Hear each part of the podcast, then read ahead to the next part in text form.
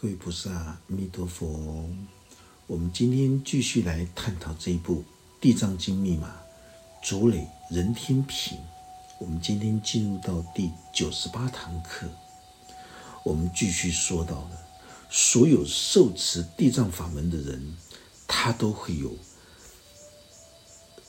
二十八种福德利益。这二十八种福德利益，我们讲到第六种。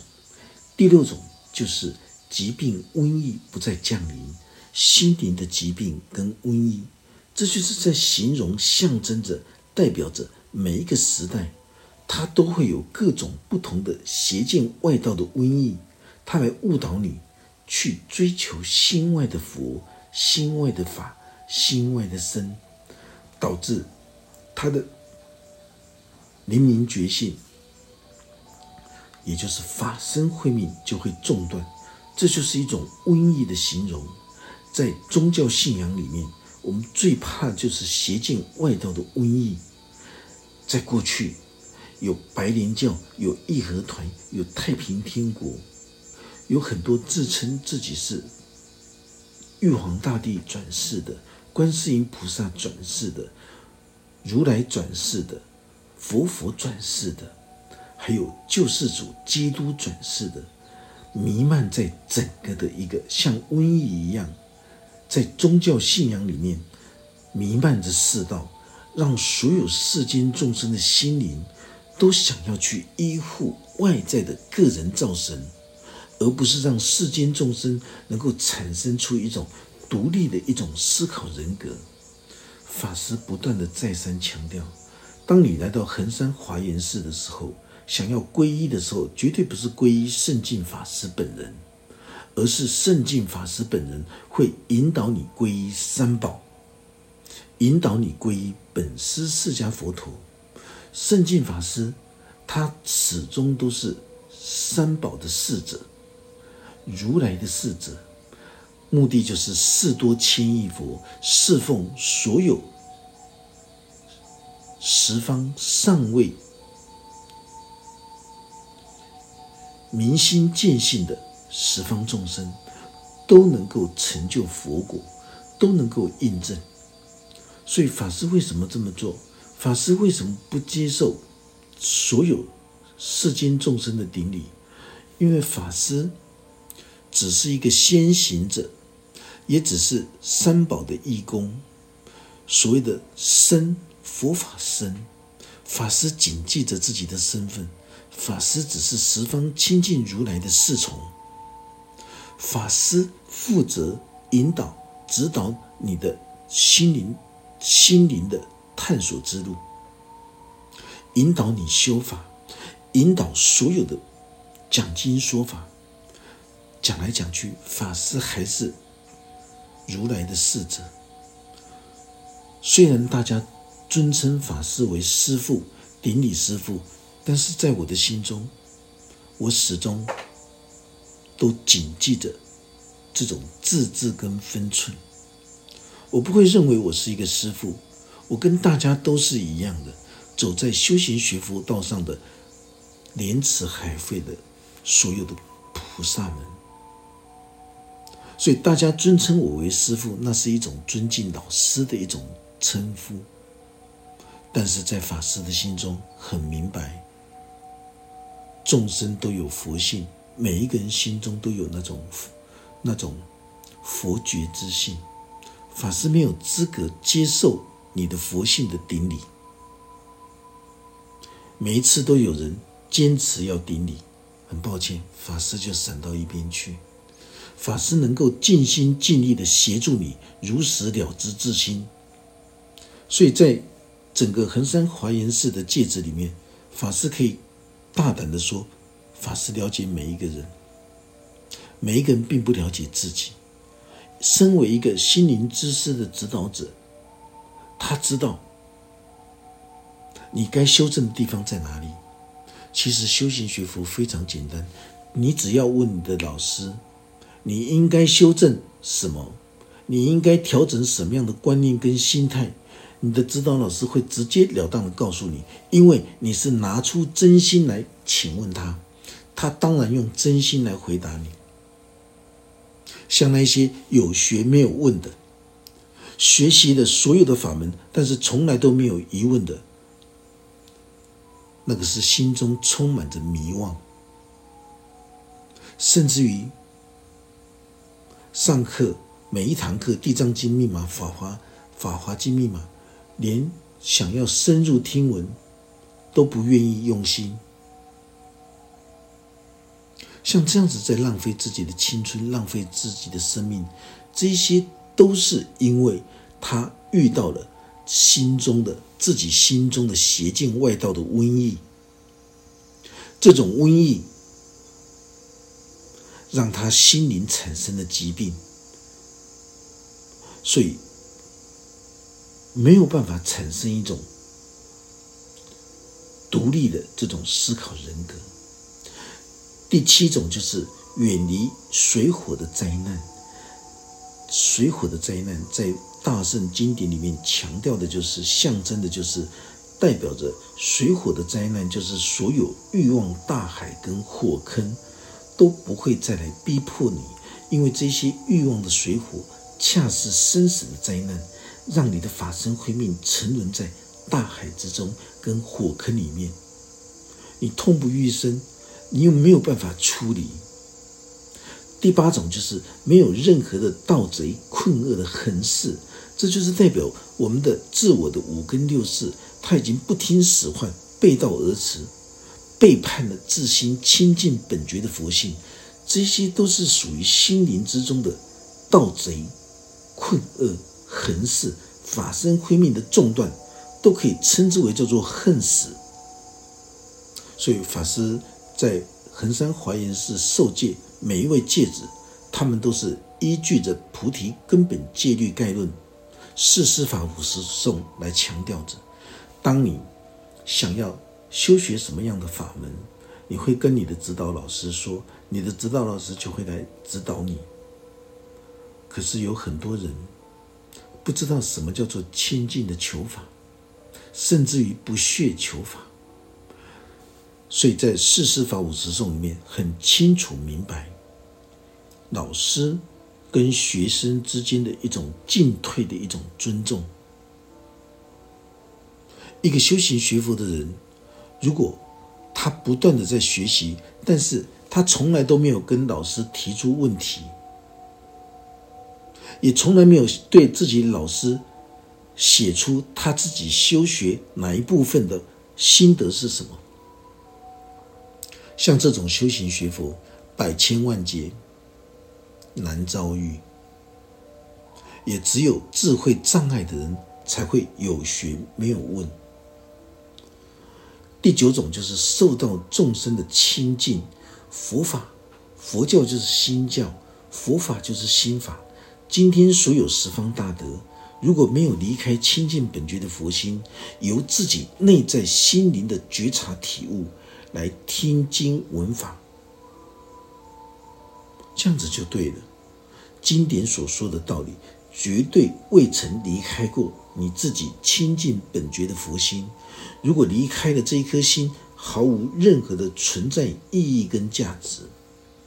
所以法师经常说，心中心精密的无上法教，地藏经的密码，都是在说出我们内心本质具足。本质拥有的地藏微妙心法，是你自己忘了。法师的目的就是，法师在说法的时候，在提醒你们意念到你们本质具足、本质拥有的地藏微妙心法，每一个人都有，连法师都有了，大家都有，法师都这么笨的人了，大家都比法师聪明，所以大家都有，只是你遗忘了。法师在这边。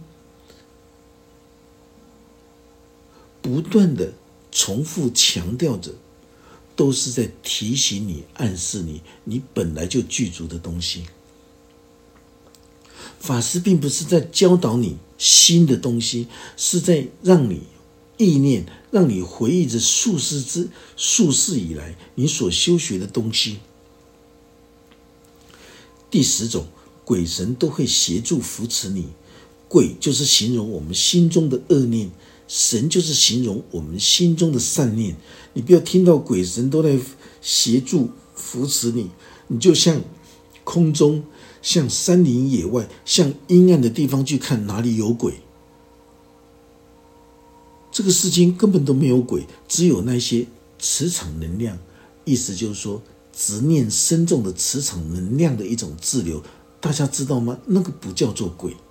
真正的鬼在每一个人的心中，你那种想要陷害他人、恶毒他人的那种心思，那种见不得人的那种心思，都可以称之为叫做暗鬼。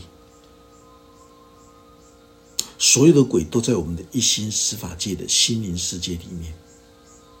哦，千万不要向外面去看。所有的。不能够解脱的灵魂，所有的有执念的灵魂，这些都不叫做鬼，那是一种磁场能量，很正常的一种存在的一种现象。所以，这些心灵之中的鬼神为什么会来扶持你？因为你信仰地藏法门，你能够二六时中瞻礼赞叹地藏法门，你又能够信受奉行孝道大愿的精神。这些鬼神代表我们一心之中的善恶之念，都会恭敬合掌向你赞叹。在你的十方法界里面，都有善恶之神，善念就是善神，恶念就是恶神。当他们听闻到你在受学地藏法门的时候，他们都会双手合掌，在一心十法界里面双手合掌，恭敬合掌向你赞叹。你就会感觉到全身鸡皮疙瘩，那就是大地震动，五根六识的大地震动，你就会有一种感动，会有一种神圣的感觉。所以修行学佛的人，几乎每天都在神圣的感觉行住坐卧。当你看到一个人，你根本看不到他身上有任何的神圣感觉，做什么事情都要计较东计较西。你就知道你忘失了你的神圣的感觉。第十一种，女人的狭窄心胸可以转化成大丈夫的气概。所有修行学佛的人，当你进入清净法界的时候，那就是代表一种灵性的状态。在灵性的世界里面，它是没有男相跟女相的分别。在宇宙大地之间，只有两种人。已经开悟跟尚未开悟的人，所以很多男性他空有一个男性的肉体，但是他的心胸狭窄，他的情绪波动很大。经典将狭窄心胸的小心眼、嫉妒心、报复心，都用女人来形容，但是这不是指女性，而是在形容所有的男性跟女性，只要你的心中心胸狭窄。小心愿、报复之报复心很重，嗔恨心很重，这个就是一种女人之身。如果一旦你能够觉知、领悟的时候，全部都会当下转换成忍人所不能忍、做人做不到的大丈夫的气概。在心灵智慧法门里面，女人之身就是在形容我们狭隘心灵的相貌。佛身是什么？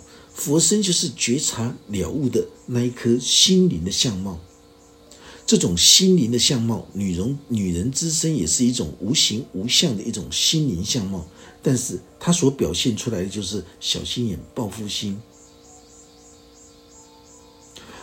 所以，清净本觉的佛心也是一种无形无相的，但是他的心灵相貌就是佛身，所以大家就会发现到。佛教里面的所有的修持，将所有的心灵相貌，将初禅、二禅、三禅、四禅，将初地菩萨到十地菩萨，所有的菩萨都是不同的善性的一种展现。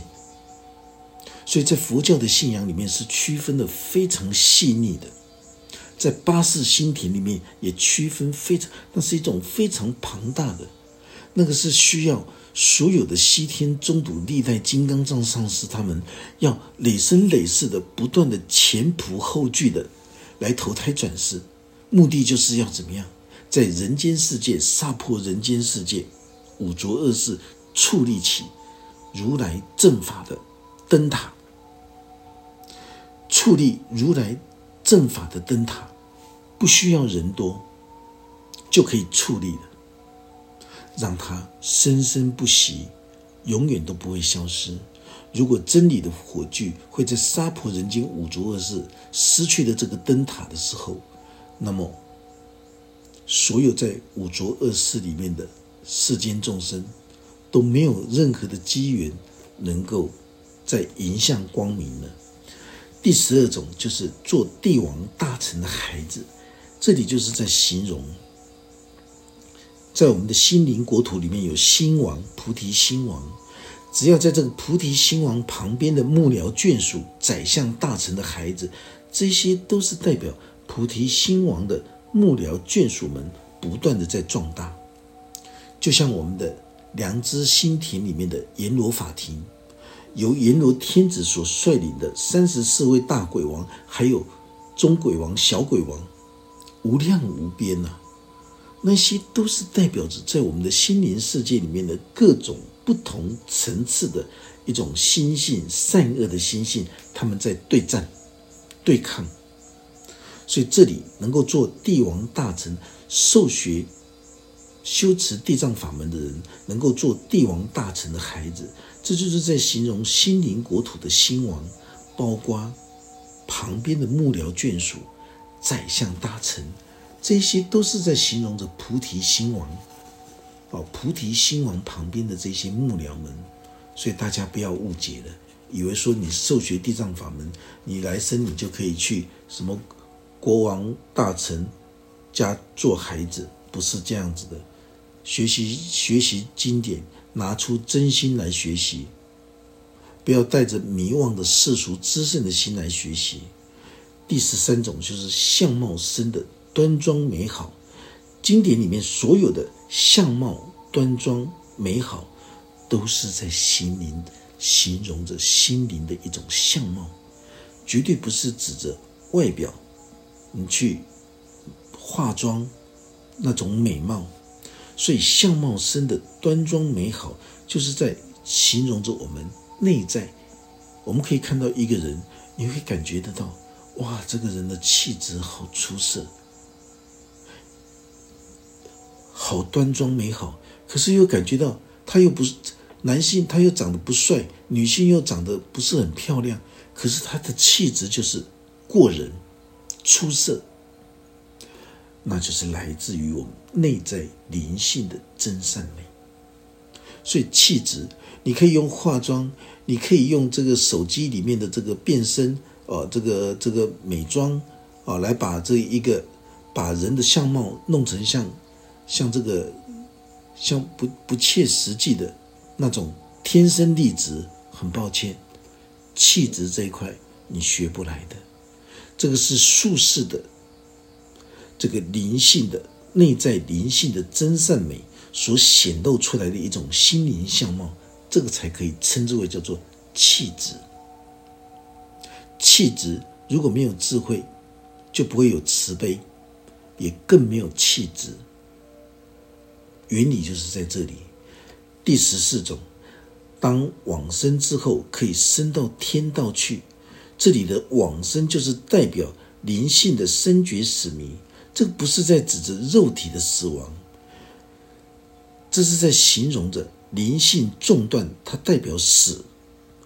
纵使你今天沉沦在六道生死苦海里面，你在三恶道里面贪欲嗔恨愚痴深重，染执深重。所以你才会掉入到地狱、恶鬼、畜生这三个道里面。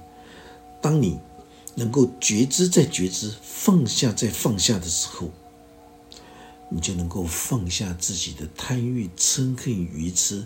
只要减低了贪欲、嗔恨、愚痴的染执的时候，你就会向三恶道，就会向三凡道去往生转世，就向上升华，精神世界的一种向上升华。这种往生跟转世都不是在形容着肉体的死亡，大家一定要注意法师现在说的这句话。所有经典里面的生跟死，都是在形容灵性的法身慧命的生和死。跟肉体的死亡毫无任何的关联。所以大家就是因为经常搞错了方向，所以在大圣经典里面看到这些象征跟譬喻，连专业的出家法师都会搞错，连那些大师转世佛佛转世如来，他们都会搞错，所以他们才会造神，就是因为不了解生命最究竟的实相，才会让自己作恶造业。第十五种。当你天福享尽的时候，你还可以转到人间世界去做领导者，这就是代表你可以掌控自我的五根六识，你可以当自己心灵国土的领导者，在五根六识里面打滚，他是可以生出菩提求道的真心的。第十六种，你不但能够做五根六识的领导者，你还能够知道格式的事情，哦，知道格式的事情。这个不困难，在超意识里面就可以就可以去做到了。这就是代表你的心境能够对宇宙大地之间一切的人事物，你都能够拥有生命庄严的态度的时候，你当然就具足着持戒、修定、生慧，你当然就能够觉知隔世的事情。当你面对一切日月星辰、山河大地。一花一草，甚至于是任何的生命个别体的时候，你都能够具足生命庄严的态度的时候，大自然的一切人事物都能够为你说法，当然也能够觉知格式的事情。什么叫格式？格式就是在形容转世提升的过去、现在跟未来的境遇。你可以知道，你从一个无知愚昧的人往生转世到。有知的世界，这个格式，这个不是我们在讲的说上辈子的事情。我们在讲的格式，就是每一个修行学佛的人都经经历过这种格式。从你还没有学佛的时候，世俗心很滋盛；当你进入到皈依三宝，然后受戒的时候，你会发现到你好像恍如隔世，慢慢的进入。当法师在受菩萨戒的时候，结束之后，法师就恍如隔世。这很多人都跟法师一样，都有这种身历其境、实证实修的这种经验跟过程。只要有用心的人，他都会恍如隔世。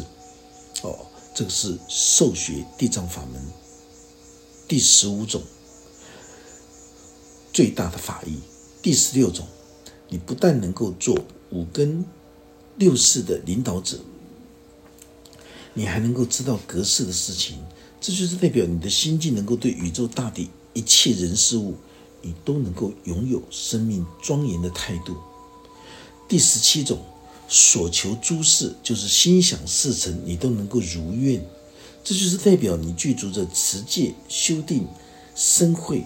而心不散乱，你没有任何兴起妄念的障碍，所以你日夜所想的事情都是利益众生的想法，你所想所做的都是利益众生的心思，你都能够心想如愿，这就是瞻仰、认同、修持地藏法门的利益。第十八种，家眷亲族都非常快乐，代表我们的心灵世界里面各种善念的心思。这就代表心灵善性的家眷都能够信仰地藏王菩萨的法门，所有家眷亲族都能够和乐，也代表着我们的眼耳鼻舌身意的五根六识都能够同心和乐。第十九种就是诸般的横祸都能够消灭，所有会断送法身慧命的横祸都不会发生，因为你的心灵是如实的在瞻仰。赞叹、信仰地藏法门，所以当你在解脱十恶五害的这种无知愚昧的时候，这就是代表横祸灾劫没有办法靠近你，因为今天的想法就是明天的命运，因为你是一个真心真意在信受奉行地藏法门的人。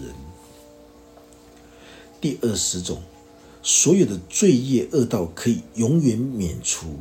因为你已经懂得无相惭愧无相忏悔的来修正自己不好的习气，调整自己的观念跟心态，而且你还是一个懂得一忏永忏、永不再犯的一个真心求道的人。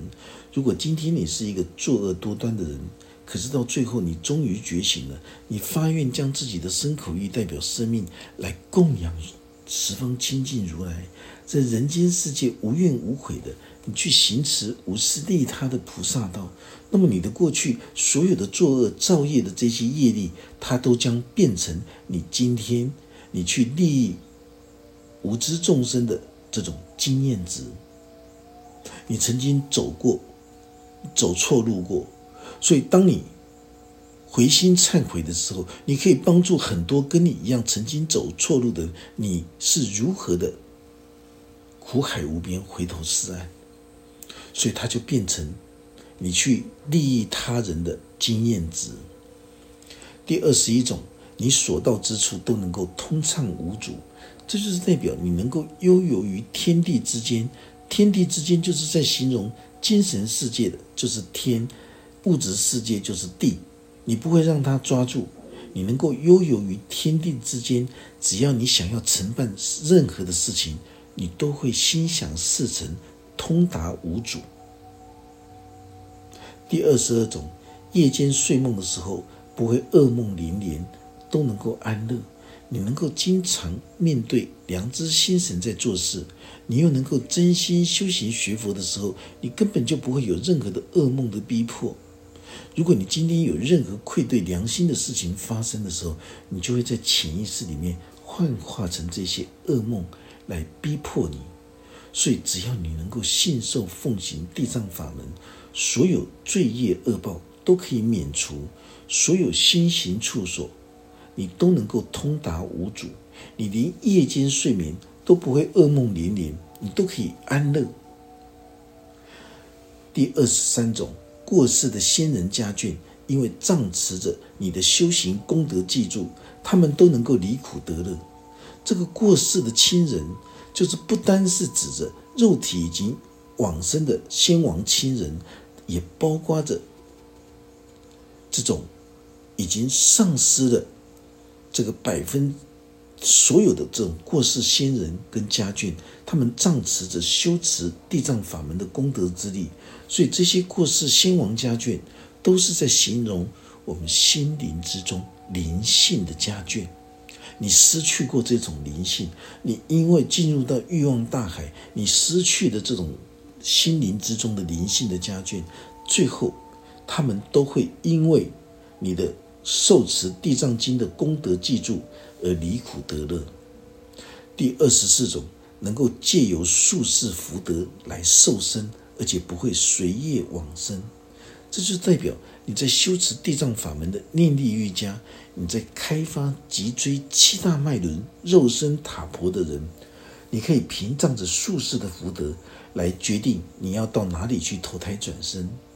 一个真心修行的人，他就有这种能耐。无知愚昧的众生，他是随业而来，被整个大自然的新陈代谢淘汰，然后再来转世。他不是自主，而是被逼的。所有能够仗持术士福德来受生的人，都是因为修持地藏法门的最大利益。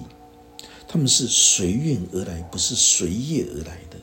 当他们来的时候，他们准备在几岁的时候碰到什么人人事物，几岁的时候碰到什么人事物，都全部已经排好而来的。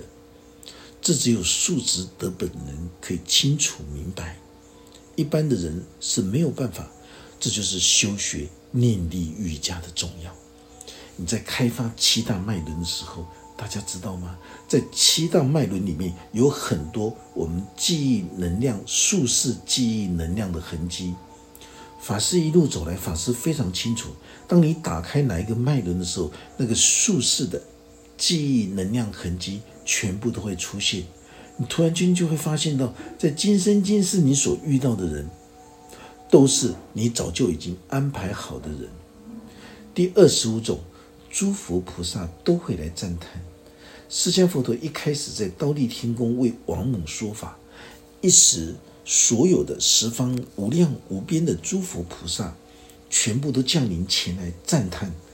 这就是代表我在我们的心灵之中生出了那种信受奉行、孝道大愿的念头。所有觉察了悟的智慧想法跟念头，他们都会来到我们的心轮的刀立天宫，前来护持跟赞叹。第二十六种。六根聪明伶俐，就是眼耳鼻舌身意。六根聪明伶俐，六根就是代表眼耳鼻舌身意，喜欢听闻佛法，喜欢修学佛法，喜欢去实践力行佛法。所以他的六根数世转世以来都非常的聪明伶俐。我们在社会上经常看到六根清净、聪明伶俐的人，你会发现到他的事业。他没有谋生之道的这些所有的艰辛，他一路都是非常清楚明白，而且也会发现到自己的素质德本的福德智慧的具足，这些都是每一个人在听完法师说的时候都能够做印证的。第二十七种。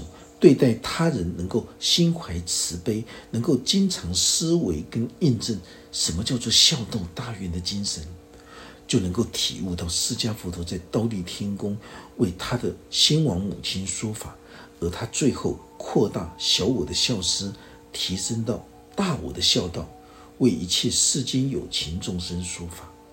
这就是法师一直在说，修行学佛就是将小我的个体的意识连接住。大无宇宙意识，恭喜你，那个叫做见性成佛。第二十八种，成就无上正等正觉。修持地藏法门的人，因为是向自心刀立天宫的心轮去开发，他一路向向上菩提层锻炼成熟，所以到最后他一定能够成就无上正等正觉的佛果。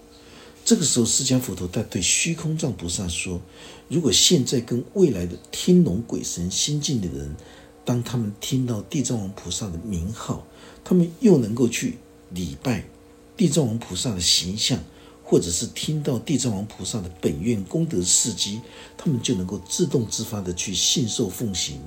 像这样子的人，就会有七种最大的利益。第一种利益就是。”从凡夫到天龙鬼神的精神格位，迅速的上升到圣位。什么叫做凡夫到天龙鬼神？这就就是象征代表着精神世界的等级跟格位。神就是代表我们心中的善性，鬼就是我们心中阴私晦暗的那种心思。这些都是六道生死苦海众生的一种内涵。如果我们今天能够信受奉行地藏法门的时候，我们就可以迅速提升到圣位，转凡入圣的圣位。这就代表我们已经能够超越六道生死苦海，进入四圣道出果声闻罗汉的境界。所以，超越六道生死苦海，这不是一种困难的事情。当一切时间、空间、人事物，你都能够。心不随境转的时候，这就是一种超越六道生死苦海。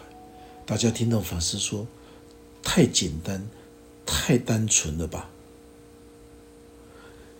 第二种利益就是生生世世作恶造业的人，他们一生都在作恶造业。有一天他们突然觉醒了，代表什么？他们准备弃恶行善了，因为他们已经能够觉知放下了。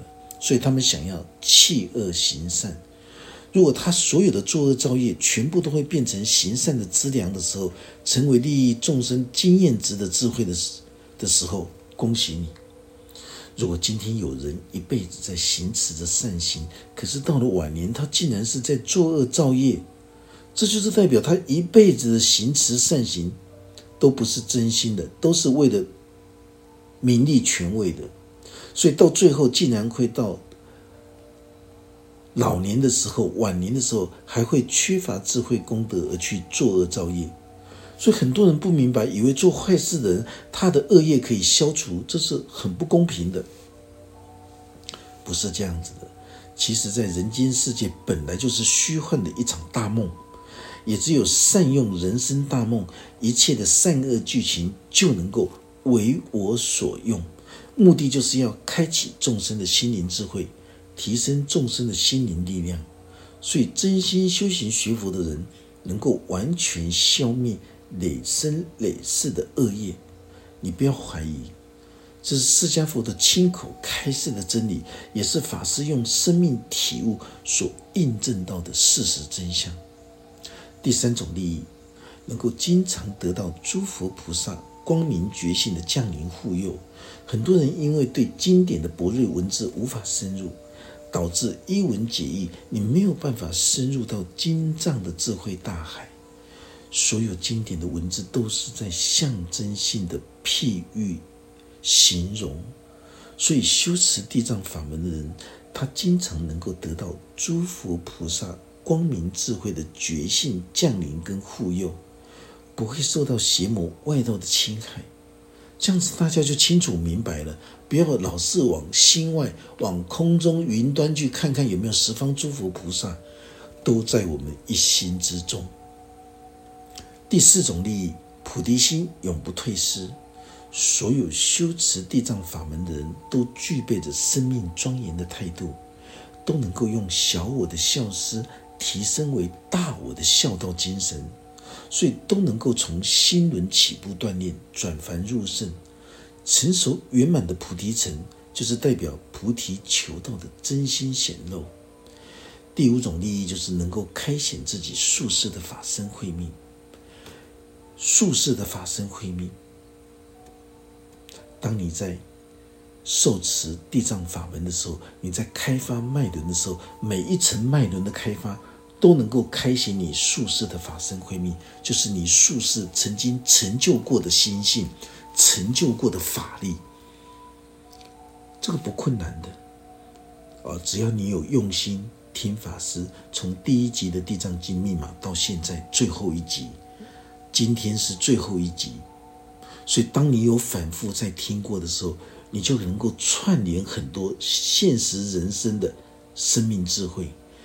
第六种利益就是你能够得到术士的定力跟智慧，你可以洞悉过去、现在、未来的业缘成瘾。